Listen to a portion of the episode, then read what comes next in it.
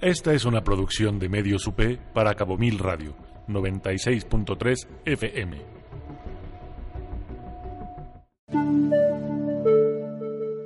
Medios UP en redes sociales. Escúchanos en Spotify como Medios UP.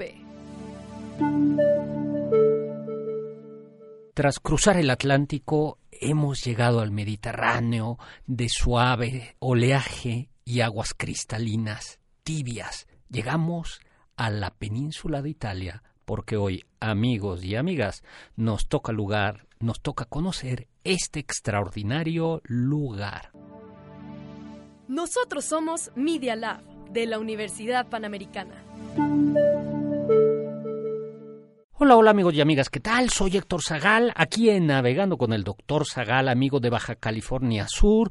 Ustedes nos están escuchando en Cabo Mil. XHSJS 96.3 FM, transmitiendo desde la Universidad Panamericana desde la helada Ciudad de México, envidiando estar con ustedes allá en San José del Cabo, Cabo San Lucas.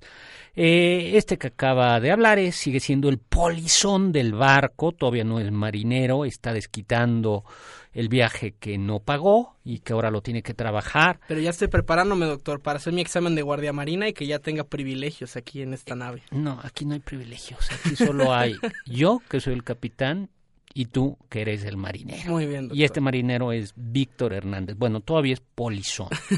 polizón. Pues vamos a hablar de Italia. ¿Qué te viene a la mente cuando piensas en Italia? El Mediterráneo, las pizzas, la pasta, doctor. Eh, porque es además una de las zonas cálidas y dicen que por eso eh, genera la flojera el calor, ¿no? Los países del norte son los trabajadores y pues luego acá nos relajamos con los mariscos, con la comida, doctor. Nah, eso es eso no es del todo cierto. Por ejemplo, justo en Baja California Sur hace mucho calor y la gente es muy trabajadora. Eso es cierto. Ahí está, ¿no? No, pero eh, lo que se me ocurre es eh, el vino, el gran vino italiano, las pizzas. Cuando visité Roma, doctor, comí pizza de todo. Pizza con papa, pizza de pizza. Es decir, había como 30 variantes diferentes del platillo. Aunque la pizza más italiana es sencilla también es el lugar de la moda, las mujeres son elegantísimas. Yo me acuerdo, yo estuve, he estado poco tiempo, pero estuve una vez en Roma y veías en el metro, en, en el transporte público, no solo mujeres guapas, sino extraordinariamente elegantes, que decías, eh, parece desfile de modas. Pues Milán y Praga son las grandes capitales de, de la moda, doctor. ¿Praga? eh, Ah, yo no hubiera imaginado que Praga. Sí, creo que hay un desfile anual de modas en Praga que es como de lo más fancy del mundo, doctor. Aunque he de reconocer, hablando del metro, que la, la línea B no me gustó. Estaba muy feo el, el metro en Roma. Sí, eh, tiene uno de los un metro muy malo porque cada vez que escarban se encuentran catacumbas, ruinas y ahí como si son cuidadosos en lugar de destruir. Eh, en este país, lamentablemente, muchas de las obras públicas y privadas eh, cuando encuentran ruinas o vestigios arqueológicos los han echado. ¿No, ¿Tú sabías eso? Sí, pues es que imagínese una inversión de millones de dólares y que de pronto no pueda uno construir porque está una vasija de no sé quién, pues digo, mm. lo entiendo. sí, pero al final los italianos saben que conservar esas vasijas termina convirtiéndose en un patrimonio cultural y hace que Italia sea uno de los países que más turismo reciba del mundo. Es, decir, eh, es decir, la inversión en cultura es una inversión turística y la prueba de ello es, eh, si bien es cierto que Estados Unidos es en número el país que más turistas recibe, ya cuando ves eh, montos, la derrama del dinero per cápita, el, es Italia y España y se son es mucho mucho dinero porque además no solo es un turismo de playa es un turismo en el que van a ver las ciudades a comprar ropa a todos los restaurantes y eso ha detonado en muy buena medida la economía de España y de Italia o sea la gente hace esas filas para los museos eh, va a visitar las ciudades. Eso es muy, muy, muy, muy, muy bonito. Yo tuve la oportunidad, hablando de turismo cultural, de estar, por ejemplo, en Todos Santos, en Baja California Sur, y aunque es un pueblo pequeño, está muy bien cuidado y te das cuenta que, que eso atrae. Es decir, que hay una, hay una derrama. A veces el corto plazo y una cierta mezquindad nos lleva a, pues a perder grandes negocios. ¿De qué tamaño es Italia? A ver, ¿qué ibas a decir? Eh, yo quería preguntarle si usted conoce Roma, doctor. ¿Cuándo, ¿cuándo visitó la ciudad? Eh, tuve la oportunidad de conocerla tres veces. Ah, muy bien. No, usted sí es muy fifi, doctor. No, yo nada más fui una así y me fui en microbús y ya. No, una chavo, chavo, chavo y otras dos que fui a trabajar. Congreso. ¿A peregrinar, doctor? No, fíjate que nunca fui. Fui una cosa... Digo, sí conocí San Pedro y vi a una audiencia el Papa y me emocioné mucho. Me tocó eh, yo creo que una de las primeras audiencias con Juan Pablo II, pero fue y era muy, muy emocionante cuando el Papa estaba fuerte todavía y recién, eh, pues prácticamente, ¿qué debe haber sido? 78. Recién electo, ¿no? Sí, 78, 79. Es que usted ya es una reliquia de esas que se encuentran ahí en las excavaciones. Síguele y a los tiburones. No, ya no. ¿Cuántos habitantes tiene Italia? Bueno, eh, Italia tiene 62 millones de habitantes y en tamaño es ligeramente más grande que el estado de Arizona que es algo así como 300 mil kilómetros cuadrados. Sí, cabe perfectamente en, México, en el territorio de México varias veces. Em, habría que hacer la, la, medida, pero, pero debe ser Italia. Baja California Sur es más grande que Italia. Muy bien, doctor, ya Por ejemplo, no Baja California Sur, la península Baja California. Toda la península. Toda la península es más, es más grande que, que Italia. Y sin embargo es un país increíblemente rico, ¿no?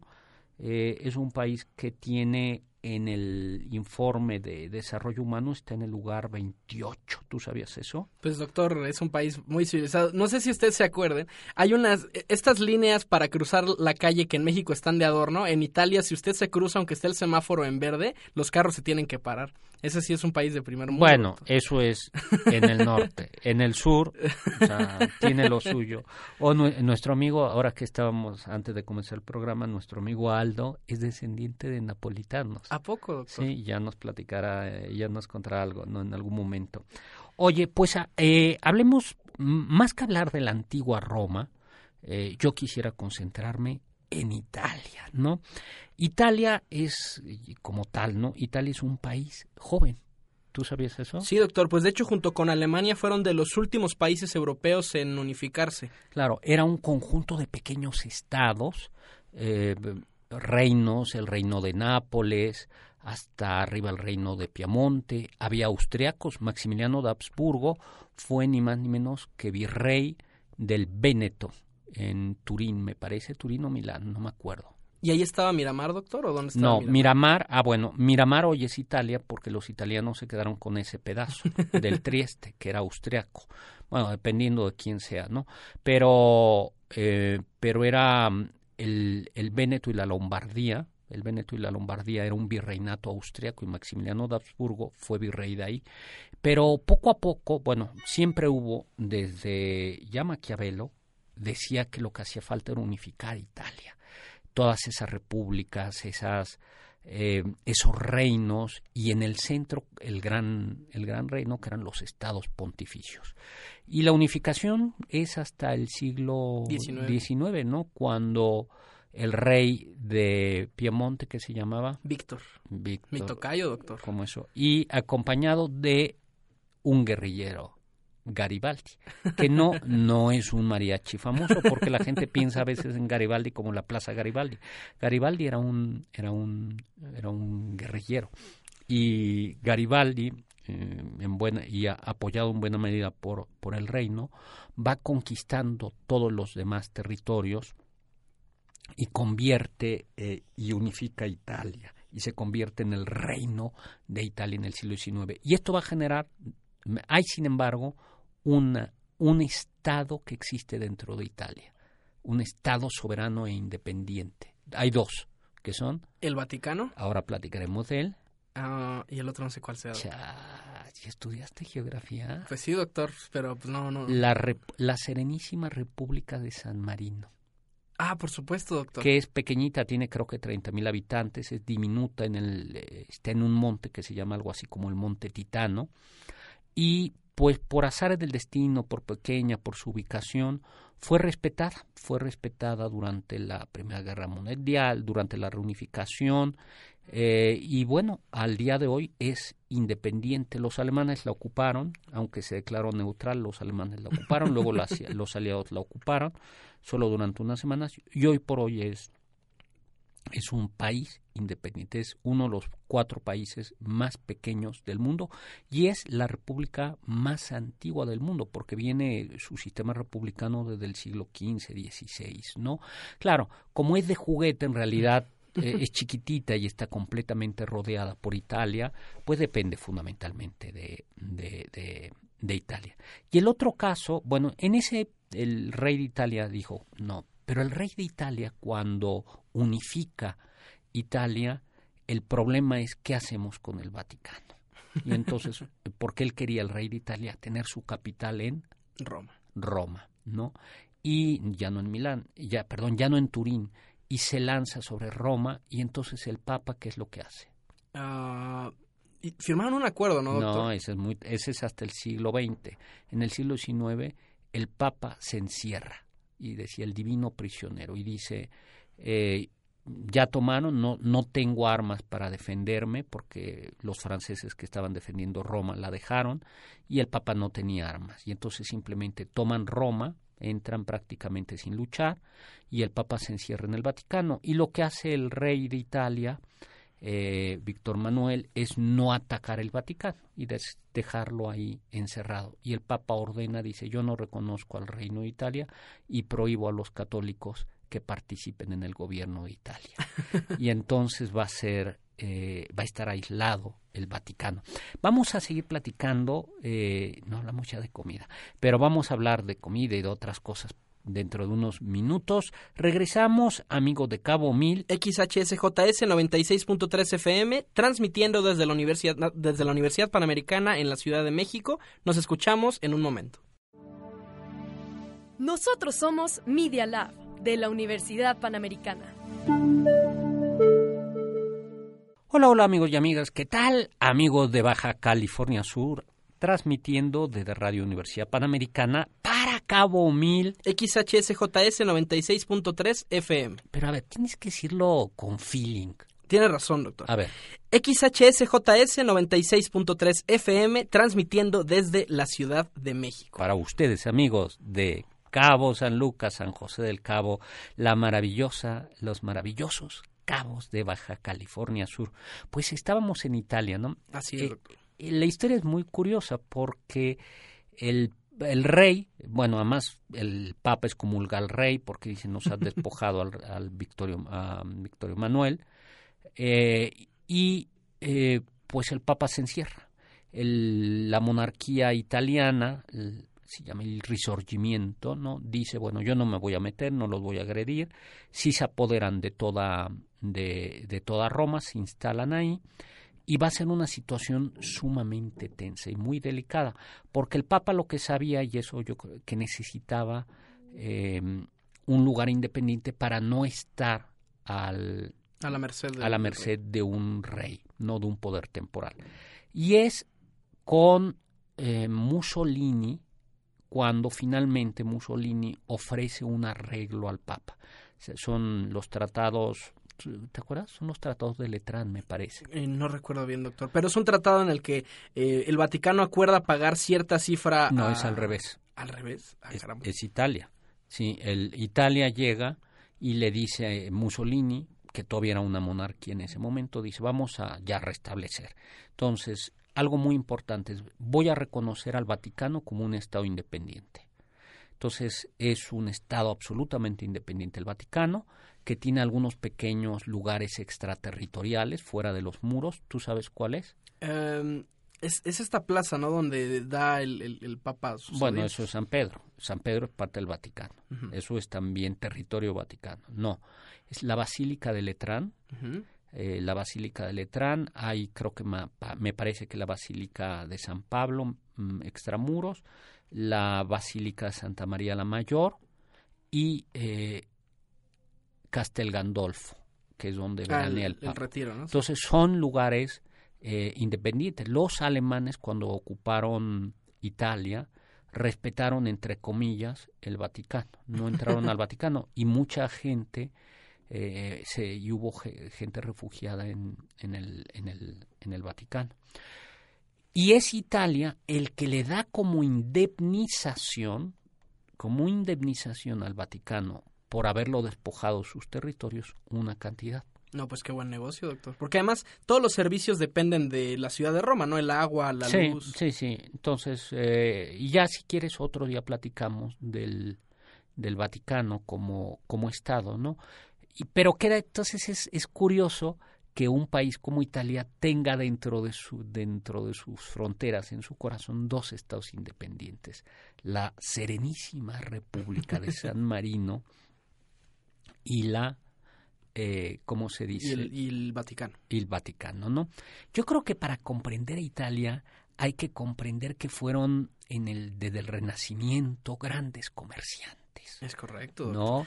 Las, eh, así como las ciudades del norte de Flandes, como Brujas, Bruselas, eh, y algunas ciudades alemanas como Hamburgo y Frankfurt comerciaban con pieles y con ámbar que traían desde el norte, las ciudades italianas como la República de Florencia, la República de Siena, la República de Génova, de donde se dice que era, eh, Colón, Cristóbal Colón, o la República de Venecia, comerciaban, controlaban el comercio de la seda y de las especies. Pues hay una novela, doctor, llamada así El Mercader de Venecia, que justo la temática sí. es comercial. Sí, es una, no es una novela, es una obra de teatro de Shakespeare. Justo es un, eh, eh, pero sí es muy, muy bonita, ¿no? Aunque hay un toque de antisemitismo sí, impresionante ahí, ¿no?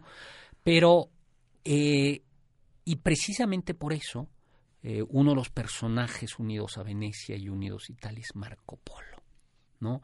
Marco Polo, ¿tú has leído el libro Las Maravillas de Marco Polo? No, yo leí una versión para niños, doctor. Está bien, tiene una versión. Bueno, Marco Polo es hijo de una familia de comerciantes y va a explorar la ruta de la seda eh, hasta llegar a China, ¿no? Y es muy curioso este, este libro porque va contando historias eh, ficticias, mitos, leyendas, pero también es un interés comercial. Va diciendo, fuimos en este pueblo y aquí hay esto y aquí lo, hay otro. Él cuenta la historia del viejo de la montaña. ¿Tú la conocías? No, doctor. ¿No la conoces? No, no, no, doctor. Es el Marco Polo dice que había un lugar donde eh, se llamaba el viejo de la montaña, que era un asesino que raptaba o secuestraba niños pequeños, los dormía con opio y los llevaba a un lugar en la montaña que era como un jardín precioso, donde los cuidaba, los trataba muy bien, comida, y luego eh, en un determinado momento a ellos los volvía a dormir, ¿no? Los con un somnífero y despertaban fuera de ese jardín. Y entonces el viejo de la montaña les decía, eh, les decía, estabas en el paraíso y has regresado a la tierra. Porque. Y estos decían, no, no, ¿y cómo puedo regresar al paraíso? Dice, bueno, la única manera de que regreses es que asesines a alguien, que yo te diga. Y entonces estos muchachos asesinaban, eran sicarios atroces y fieles a este tipo, y una vez que asesinaban y cumplían su misión, el viejo de la montaña los volvía a narcotizar y despertaban en el Edén, en el paraíso, en ese pequeño paraíso. Es una leyenda impresionante la del viejo de la montaña. La ¿Tiene de... algún fundamento real, doctor, que algo que haya ocurrido? Probablemente dicen algunos, eh, bueno, la cuenta como real, pero probablemente tendría que ser con que había opio y alguien, algún criminal, jefe de una banda, eh, lo que hacía era darles opio a cambio de que asesinaran, una cosa así. Segura, ese podría haber sido. Bueno, Marco Polo eh, es importantísimo para la cocina. Bueno, por un lado, eh, es importantísimo para la cocina italiana. Eh, porque tú pensaste en pizzas. Y ciertamente las pizzas tienen su origen en la antigua Roma. En realidad son estos en el Mediterráneo. no todo es pan esponjado, sino se comían plan, panes planos como, como la pita libanesa. Sí, exacto, ¿no? que puedes pedir en tus tacos, doctor. Exactamente. Entonces, seguramente la pizza que nosotros conocemos es, tiene su origen en la en, en este pan pita, ¿no? O en este tipo de pan al que los romanos le pondrían alguna salsita, algo así.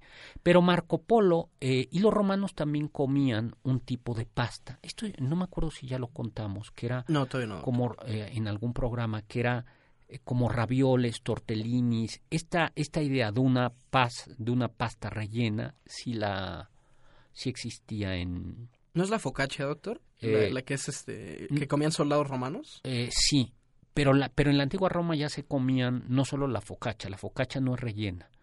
No, la focaccia es un pan que es casi una pizza ya.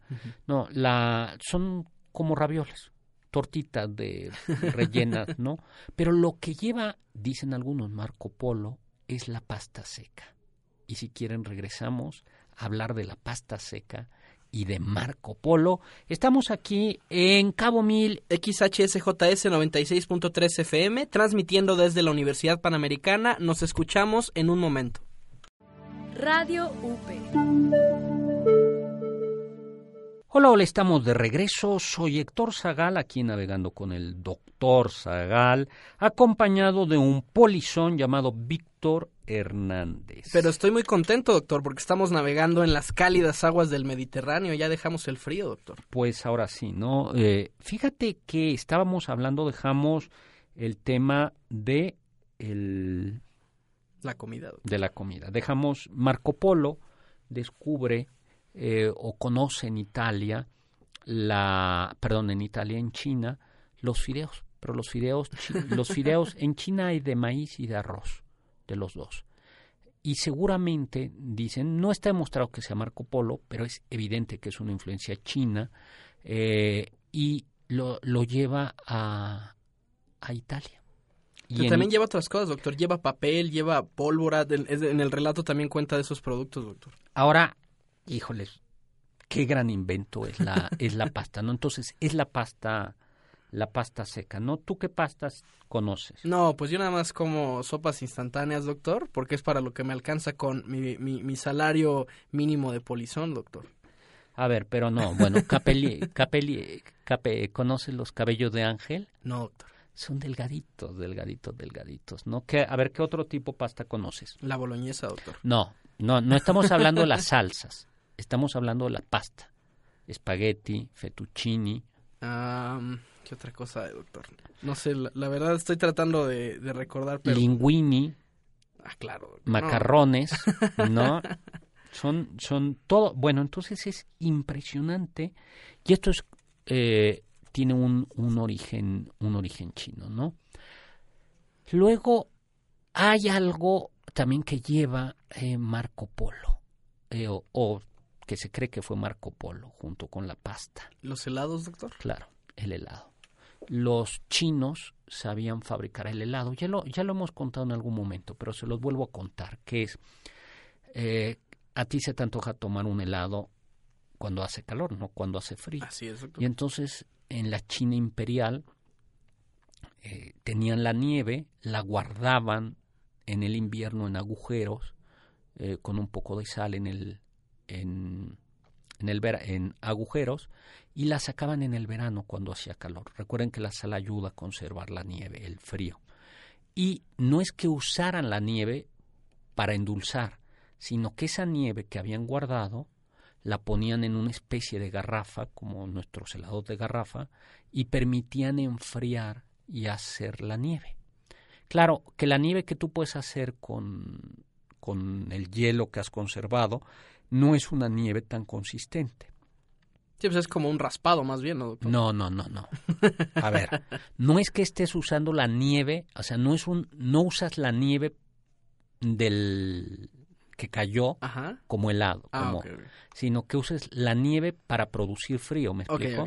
¿Tú has visto las garrafas de nieve? Pues sí, doctor, aquí con frecuencia, como mi lonja puede Sí, denotar. Entonces, es, pues, ¿cómo es una garrafa? Es, tienen un bote de madera, en el bote de madera ponen el hielo y dentro del bote de hielo ponen otro bote de metal y en el bote de metal ponen agua o leche y le van dando vueltas a eso. Pero es no es no es que endulcen el granizo o en que, que endulcen la nieve natural, sino que es la fuente de hielo. Y bueno, pues así se hacían, pero con ese hielo, con ese frío no se podrían conseguir quizá los las grandes helados, eh, sino eran más bien como sherbets, como sorbetes. Ahora, ¿qué es lo que hacen los italianos? Hacen la, la nieve, en lugar de hacerla de agua, la hacen de helado. de leche, De leche. el gelato. El gelato en Roma El- son riquísimos. Claro, y, y son los maestros del helado. Y eso entonces. Y otro, y otro, algo que proviene en muy buena medida de China es el manejo de la seda. Eh, al final se logran reba- robar el secreto de la seda también los italianos y por eso las corbatas italianas y la seda italiana es Como las que usa usted, doctor, que es muy fifí. no, ya, las mías son de poliéster, ¿no? Son, son de poliéster. Pero eh, regresemos un poco a la comida. Eh, y sin embargo, hay un elemento de la comida. A ver, las salsas con las que se come una pasta. Eh, pues necesitan tomate, doctor, que viene de América. Claro. Entonces es impresionante cómo el, cómo el, el- la cocina italiana depende de América. El jitomate, así se llamaba, así le llamaban los pueblos náhuatl al, al, al jitomate. No todavía en la Ciudad de México se le dice jitomate, no el tomate es el verde y el jitomate. En el sur eh, se habla de tomate, pero pero el pero el jitomate eh, que era es, es la palabra náhuatl lo llevan a España, al principio no les gusta, les da miedo, dicen que del diablo, luego dicen que es afrodisíaco, pero bien pronto se dan cuenta que es bueno. Y la corona de Aragón, de la que dependía, entre otros, el condado de Barcelona y, eh, y Nápoles, ¿no? Nápoles era parte eh, de la corona de Aragón, tiene este gran contacto y entonces se lleva el tomate, el jitomate, y el jitomate entusiasma en, en el no en el sur porque además se da muy bien y se convierte en algo esencial para las salsas no hablando de pastas no solo hay pastas de tipo eh, de figuras sino que además hay eh, de diversas eh, hay dos o tres no hay una pasta que va con tomate pero en la pasta Ajá. hay otra que lleva un poco más de huevo, que es más amarilla. Hay una pasta que lleva espinaca y que es verde. Y hay una pasta extraordinaria que, se, que es negra. ¿La has visto? No, nunca, doctor. Con tinta de calamar. Híjoles, esa pastita, pueden ser un linguini o un fettuccini negro, simplemente cocido con un poquito de aceite de olivo. Oh, no más.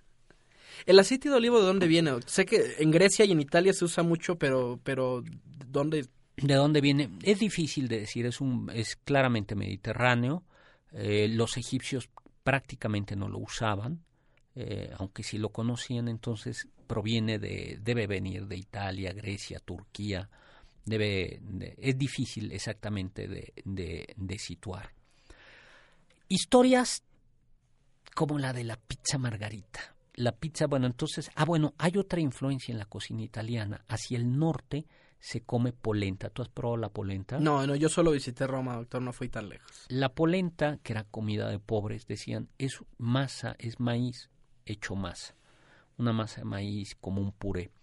Y era de pobre y se dieron cuenta que los pobres que se alimentaban de polenta les aparecían una enfermedad. Es una enfermedad eh, que dicen comienza con dermatitis, disentería y que luego tiene problemas de demencia. Y decían, ¿por qué a los campesinos italianos que solo comen polenta les pasa esto y en cambio a los mexicanos que comen fundamentalmente maíz no?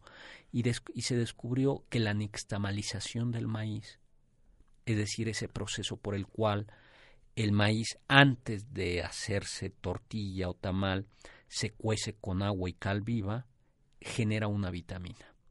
O sea, potencia, desdobla los nutrientes del maíz. Y por eso el nixtamal, por eso nuestra tortilla es más alimenticia. Bueno, pero la polenta, y ya se me hizo agua la boca, la puedes comer no solo de pobre, sino la puedes comer con un poco de quesito y ahora está rico. muy de moda. Y ya luego les y al regreso les platico la anécdota de la pizza margarita. Amigos, estamos transmitiendo desde Cabo Mil, XHSJS 96.3 FM. Regresamos en un momento. Medios UP. Hola, hola, estamos de regreso aquí en Cabo Mil. XHSJS 96.3 FM, transmitiendo desde la Universidad Panamericana. Para ustedes, amigos de Baja California Sur.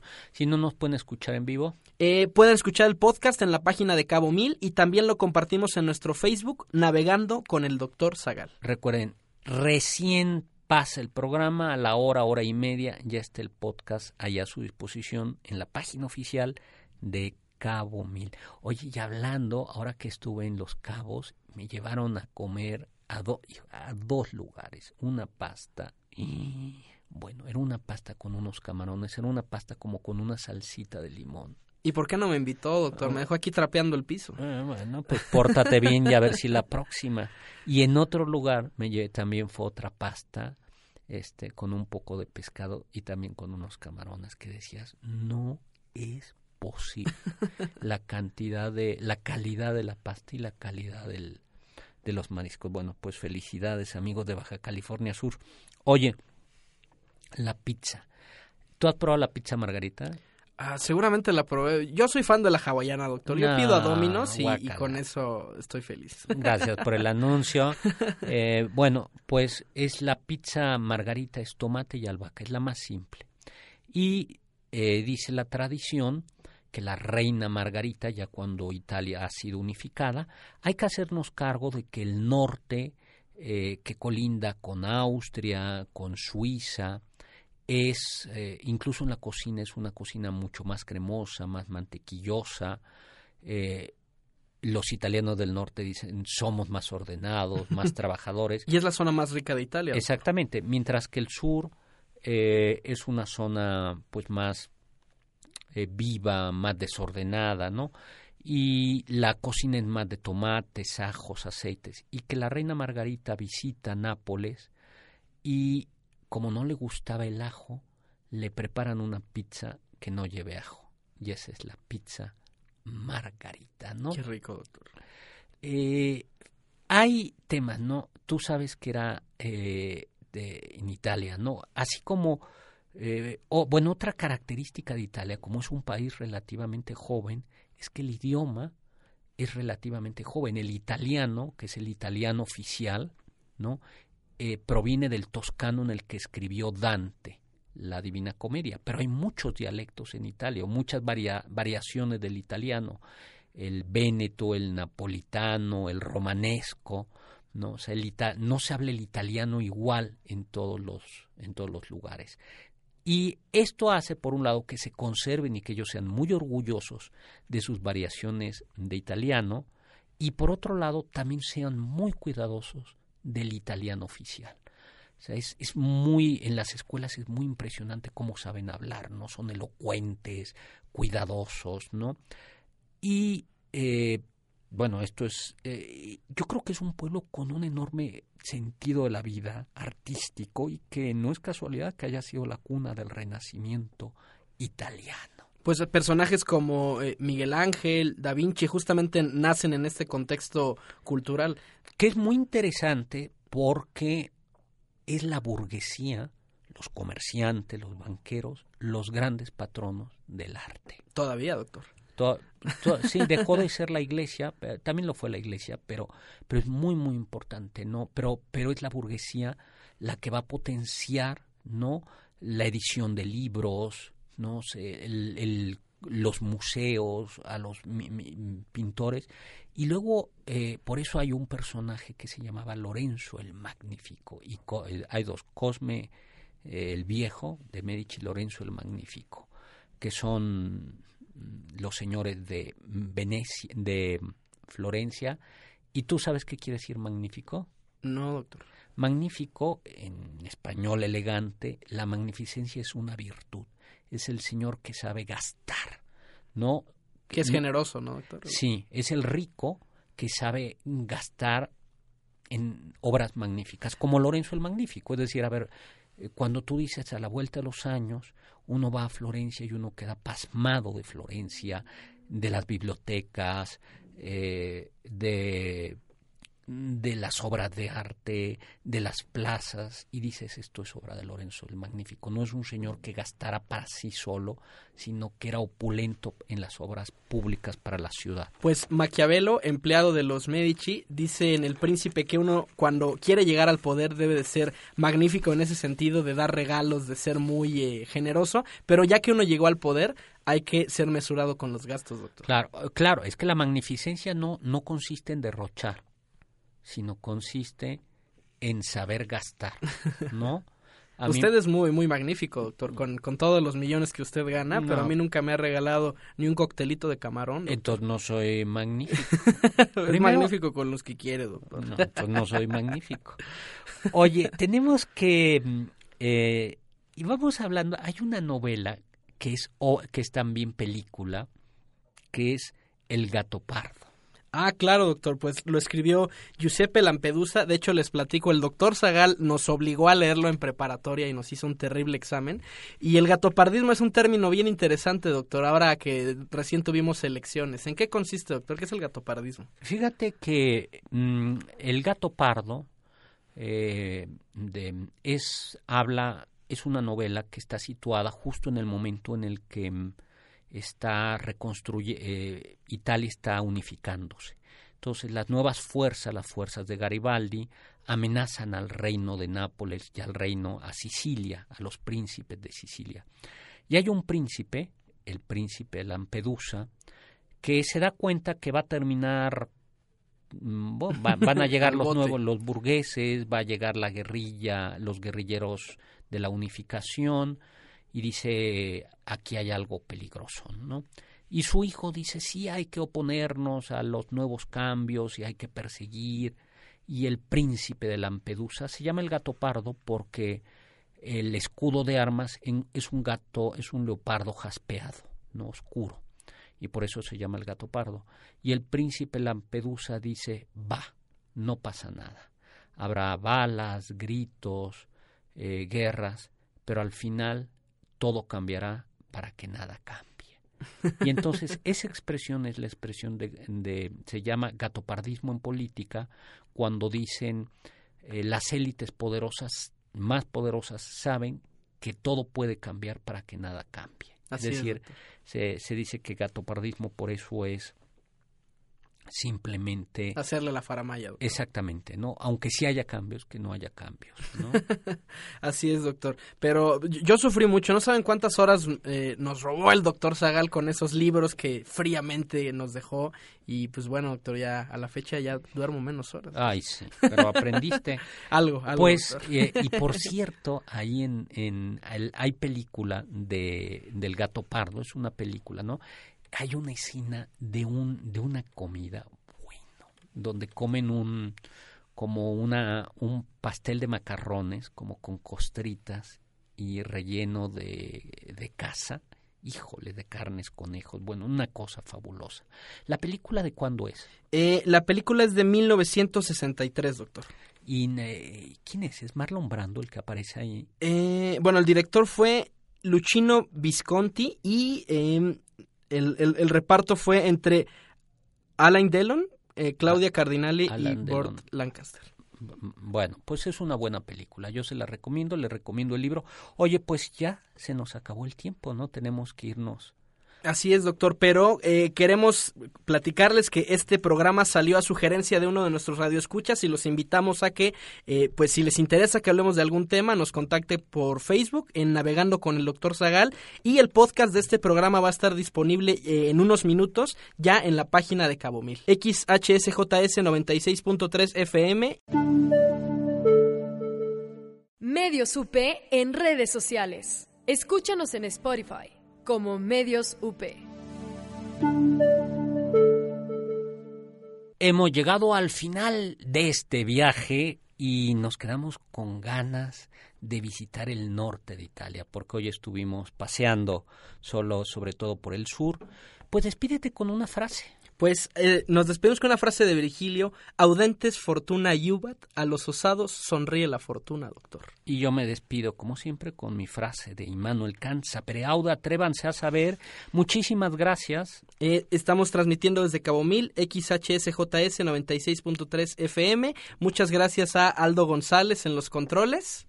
Y muchísimas gracias a ustedes por escucharnos nos vemos la próxima semana. Yo soy Héctor Zagal, mi Twitter arroba hzagal, zagal con z. Nosotros somos Media Lab de la Universidad Panamericana.